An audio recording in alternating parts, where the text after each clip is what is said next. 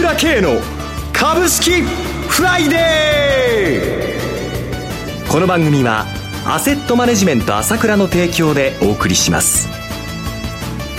皆さんおはようございます。進行役の浜田節子です。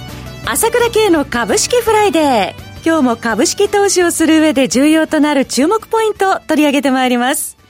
パーソナリティは、アセットマネジメント朝倉代表取締役経済アナリストの朝倉慶さんです。朝倉さん、おはようございます。おはようございます。よろしくお願いいたします。よろしくお願いします。本日は平成最後のマーケットとなりますね。そうですね。いよいよ平成が終わりますね。えー、まあ、この記念すべきに放送できるっていうのは、本当ありがたいです。大発会の時もね、朝倉さん。そうですね。もう農会もそうでしたし、えー、発会もそうでしたしね。はい、この最後の日もということですがね。えー、やっぱり一言言いたいのは、平成が終わって令和、株高の時代だということですね。先週も言いましたけれども、はい人類史で株が30年も低迷したなんてことはないですからね。平成の時代そうでしたね。このような時代がまた来るっていうことはありえないです。ええ。令和相場は期待できそうですか？そうですね。マグマがものすごく溜まってますよ。上に行きたくてしょうがないマグマが溜まっているのに、日本の投資家は売ってばかり。もう、これでいいんですか？っていう気持ちですよね。その兆しが今週、まあ10連休控えての1週間で、まあ、あの日経平均株価も年初来高値更新してまいりましたが。そうですね。これだけやっぱり警戒感がある中でね、はいまあ、薄商いではあるんですが、年初来高値を更新しているっていうのは、並々ならぬこの相場の強さを感じますね。あとは、この米国株の強さ。はい。まあ、今日はね、ニューヨークダウ下がってはいるもの、ナスダックはまた上がってますし、S&P、ナスダックとどもの史上最高値ですよ。普通、昨年あれだけの作業をしましたので、ねやはり当分は上がれないっていうふうに見るのがね、まあ普通の感覚だったと思うんですがね、はい、これをまた抜いてしまうというんですから、非常に強いですよね。米国株と日本株、ちょっとコントラストが出てますもんね。そうですね。このコントラストが修正が始まるのが連休明けからですよね。そのあたりを後ほど詳しく伺ってまいりたいと思いますが、さて朝倉さん、いよいよ明日からゴールデンウィーク入ってまいりますけれども、本日もこの株式フライデーのオンエアの後、夕方 YouTube 朝倉慶チャンネルもありますよね。今回どのような内容でお話しされますか？そうですね。今連休が高いよって言いましたけど、まあその辺の根拠についてね、ここでも話しますけれども、さらに詳しく話すということですよね。はい。それからね、まあ5月はセレンメイゴアウェイって言っていますよね。まあその辺の格言もありますので、その辺のとこも含めてね、えー、どういうことかということもお伝えできたと思いますよね。はい。えー、で、まあ一応この、まあ、セミナー動画、あもうだいぶアップさせていただいているわけですよね。えー、で、今週は人間は AI に支配されるのかっていうタイトルで4本、今日3本アップして4本目アップするんですけれども、はい、えー、まあこれはあの、ベストセラーのね、ユバル・ハラリさんのね、ホモデンス、それからサピエンス電子、えー、こういったことをもう参考にして話しているわけなんですけれども、えー、えー、それからまあ浜田さんも期待してましたけど、人間がロボットになるという話もですね、えー、今日夕方にはね、その、まあセミナーの話の4話としてね、アップできると思うので、この辺も連休中に見てもらいたいですね。楽しみです。連休中はいつもの朝倉系チャンネルだけではなく、セミナーの動画まで見るべき動画がたくさんあって、嬉しいですよね。そうですね。本当に、セミナー動画面白いと思います。ええー、必死で私も喋ってますんでね。はい、これね、あの、本当に役に立つと思いますよ。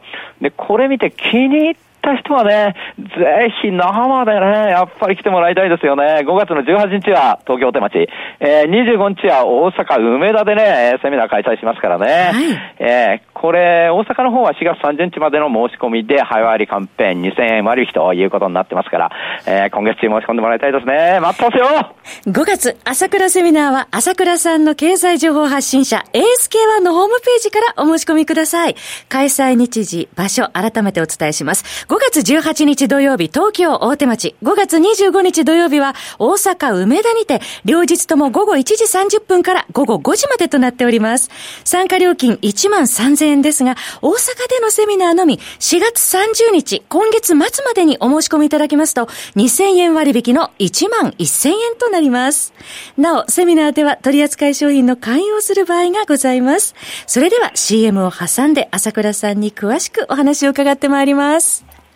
鋭い分析力で注目、経済予測のプロ、朝倉慶。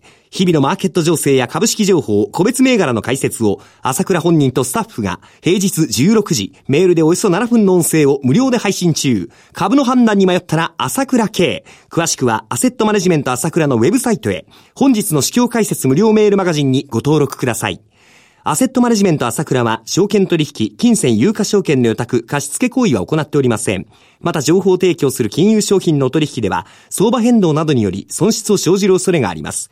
取引説明書、契約締結前交付書面などを十分にお読みいただき、ご理解の上お取引ください。金融商品仲介業者登録、関東財務局長金中第605号。さて、東京株式市場では昨日日経平均株価終値ベースで年初来高値更新してまいりました。朝倉さん、やはり買っている主役は外国人投資家と。そういうことですよね。とにかく、このコントラストが強烈ですよね。ね私もこの4月の頭は、ちょっと4月ってのは難しい月なのでね、こうどうなるかなというふうにちょっと迷いながら最初は見てたんですけれども、はい、もう日々これは上に行くなという気持ちを強くしていったわけですけれども、えー、もう先週あたりから当社のスタッフには徹底的に買うようにということでやっているわけなんですけれどもね。はい、まあ、とにかく、まあ、この勝負事ですから、連休中何が起こるか分かりませんよ、それは株のことはね。経済のことも分からないんだけども、はい、あまりにも売りすぎてるわけです。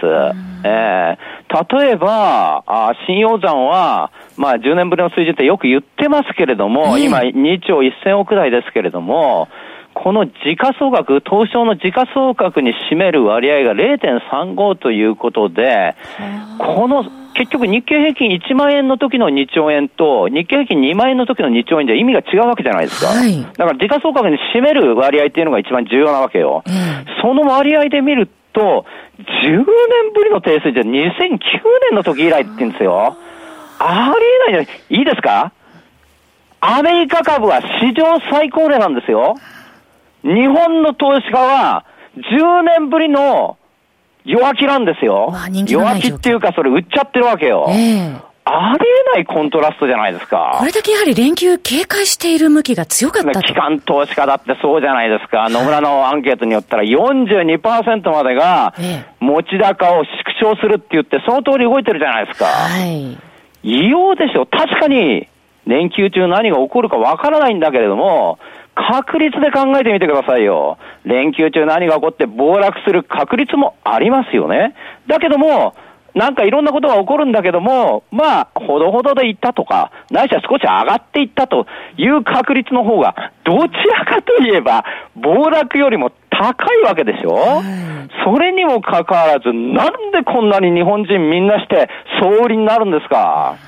行かれてないですか？為替市場見ててもそうですね。為替だって、この東証、あの、金融取引所のデータによると、はい、円の買い越し額が2006年7月以来最大だって、えー、いつも円売りやってるじゃないですか。はい。どうなってるんですか、この。偏った、日本人の偏った危険回避行動は。はい、ええ。それでいて、今外国人は買い始めてるんだけども、外国人だって全然買えてないわけ。うんええー、まだまだですか？まだまだですよ。だって一番出遅れてるのが日本株なんだから、えー、中国株あんなに上がっちゃったし、新興国株上がっちゃったりし、ヨーロッパ株だって上がってきちゃったし、PR の度合いで見たら、一番出遅れてるのはどう見たって日本株なわけよ。目立ちますね。だから、これをもうちょっと焦って買ってきてるというのが今の状態じゃないですか。えー、えーあまりに弱気になりすぎているところがあって、この反動が見事、令和時代の始まりと。いうことで、連休明けに出る可能性の方が私はズバリ高いというふうに見てます。私は今日買うべきと。いうふうに思ってるわけですね。まあ、連休中、経済イベント、海外でも目白押しですけれども、ゴールデンウィーク明けはでは、令和相場のスタートは好調と。私はそういうふうに見てるし、はい、ここでの勝負はそういうふうにすべきと。それは勝負事である以上は勝つ負けるということはあるわけなんだけども、はい、この現状と確率的な問題から言って、ここは私は買うべきところというふうに考えているわけですね。はい。はい、足元ですけれども、まあ、決算発表相次いでますけれども、どのようにご覧になってますか？そうですね。この辺も強さが出てますね。えー、驚いたのはやっぱり昨日のファナックですけれども、はいパナックがどういう決算、決算予想を出すのかなということは注目だったわけですけれども、はい、6割利益の予想を出してきたのは、ええー、って感じでしたよね。ええー、経常、連結経常利益ですね。出ないだろうっていうことで、やっと中国の方が良くなってきたわけだからと思ったんだけども、えー、だけどファナックは、その昨年も決算の時に、ものすごくまあ悲観的な予想を出したわけですよ。はい、結局それは当たりましたよね。えー、そういうのを考えると、えー、やっぱり去年も大きく下がったわけだけど、今年もこの決算予想を出したんじゃ、やっぱり相場、相当食らうのかなと思ったら、ほとんど下げないじゃないですか。昨日は0.3%安にとどまりましたね。下げてないじゃないですか。はい、非常にやっぱり強いわけよ。で、日本電産もそうでしたよね。はい。日本電産だって、やっぱり市場の予想には届いてなかったわけ。うんえー、で、どうなのかなと思ったら、こちらはプラスで引けてきちゃったじゃないですか。はい、えー、まあ、こういうふうに市場を取り巻く環境というか、市場の流れというのは、非常にこう、感じてもらいたいんですね。はい、上に行きたがってるな、上に行きたがってるなっていう、その相場からこう、捉えるものを感じてもらいたいんですね。今みんな高くなってると、高くなってる連休前だからちょうどよかったって売ってると思うけど、違うと思いますよ、私は。実は上に行きたがって、本当はもっとものすごく上に行くべきところなんだけども、日本人の弱気が株価をここまで異様に抑えているというのが今でまさに平成最後らしく、この平成時代らしく抑えられた株価というのが今日まである。だけど令和になったらとんでもない絵が変わるかもしれないと。いうことをですね、もうこの平成最後ということでお話したいと思いますね。えー、期待したいと思います。そろそろ番組もお時間が迫りました。皆様どうぞ良いゴールデンウィークお過ごしください。次回はゴールデンウィーク明け再来週5月10日にお耳にかかりましょう。お話は朝倉圭さんでした。私朝倉圭が代表を務めますアセットマネジメント朝倉で SBI 証券楽天証券ショーペンジャパンウェルスナビの口座開設業務を行っています。私のホームページから口座開設をしていただくと週2回無料で銘柄情報を提供するサービスがあります。ぜひご利用ください。それでは今日は週末金曜日頑張っていきましょ